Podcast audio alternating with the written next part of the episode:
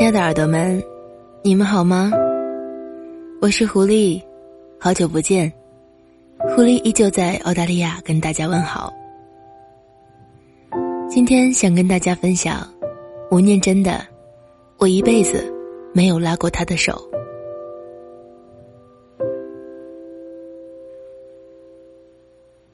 我的故事，全世界的人都知道。其实《恋恋风尘》写的就是我。我初中毕业到台北工作，那个叫阿珍的女孩子晚我一年到台北。我们在村庄里面，父亲母亲都已经称彼此为亲家了。那个女孩子，就是你跟她讲什么，她都相信你的，很典型的台湾女孩子。住在山上，不晓得外面。到台北来工作，就是一心想可以依靠我。那个时候我换了很多工作，什么都做过。在外面当学徒，连老板全家的衣服都要洗。我记得有一个雇主，他女儿念的是台北很烂的一个私立学校，叫进修女中，我还帮他洗制服，一边洗一边吐痰在上面。发誓，我找女朋友一定不找进修女中的。后来我去当兵，他买了一千多个信封，然后写上他的地址，贴上邮票。那时候一张邮票两块钱，一千多张邮票是两千多块，他五个月的薪水。那天晚上我本来要走，后来就陪着他写。他最后大概很累了，因为第二天还要上班，是在餐饮店工作，卖肉粽汤圆。我就帮他写。最后他睡着了，我就拿个小棉被帮他盖起来。写到第二天起来，我写完了，就把信捆好带去当兵。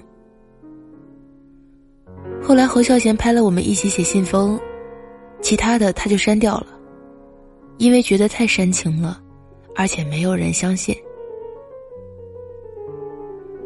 我扛着一千多个信封去当兵，去金门要坐船。宪兵检查说：“你以为金门没邮局吗？”我在金门的最后时间里，他就跟别人结婚了。那时候我很生气，很想回来问为什么。后来想想，又觉得我之前也没有承诺说要娶她。营长看我很辛苦，就说：“好吧，特价。”因为当时在金门当兵是不能回来的。我在岛上待了两年了，想让我放假回去看看。打包行李的时候，我说我要回去拿刺刀刺死他什么的，乱讲一通。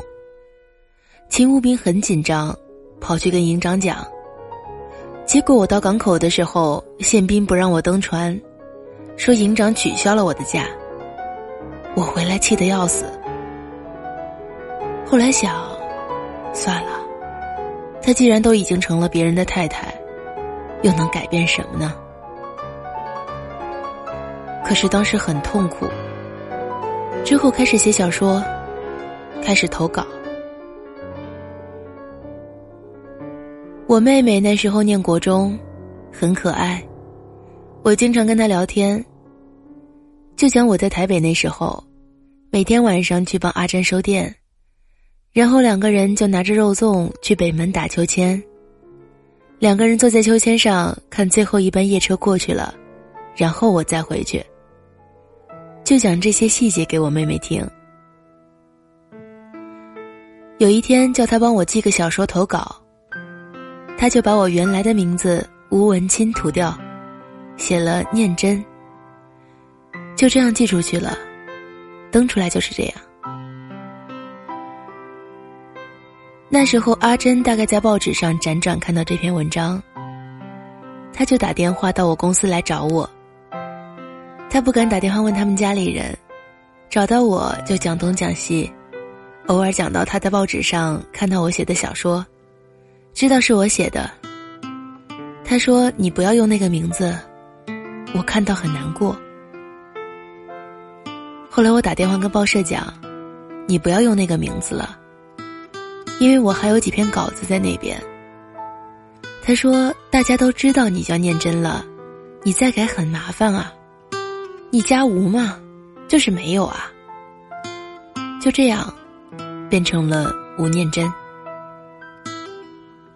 完全没有想到这会造成以后恋爱的困难，没有想过他会成为婚姻的障碍，也没有想到侯孝贤有一天拿来拍电影，而且拍的还不错。所以搞成这样真的很烦。拍完后有人到我家访问的时候，我太太气得要死。不过他后来习惯了，结婚后只要有人打电话说“我找念真”，他就说“等下”。如果有人讲我找文清，他会说：“你等一下哦。”现在再回头看看那一段，真的是青春的沧桑啊！我想每个人如果有一段刻骨铭心的爱情在心里面记着也不坏，不然白走了这一趟。特别是几年后又一次开车去加油碰到他，两个人就在那边聊天。一切都成为过去，就讲自己的家庭怎样。他后来的命运不是很好，他先生生意做的不好。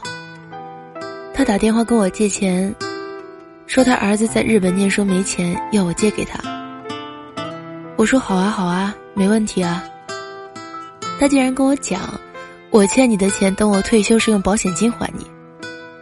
我就用很脏的台湾话骂他。就像年轻的时候骂他一样，后来就是这样，好几次帮他渡过难关。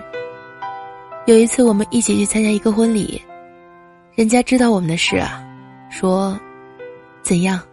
现在看到阿珍，会不会心脏咚咚咚？我说不会啊，我现在看到他，心想还好当初没跟他结婚。人家问为什么？你怎么这样讲？我说我这样辗转发现身边睡了一只大象，我会觉得很可怕。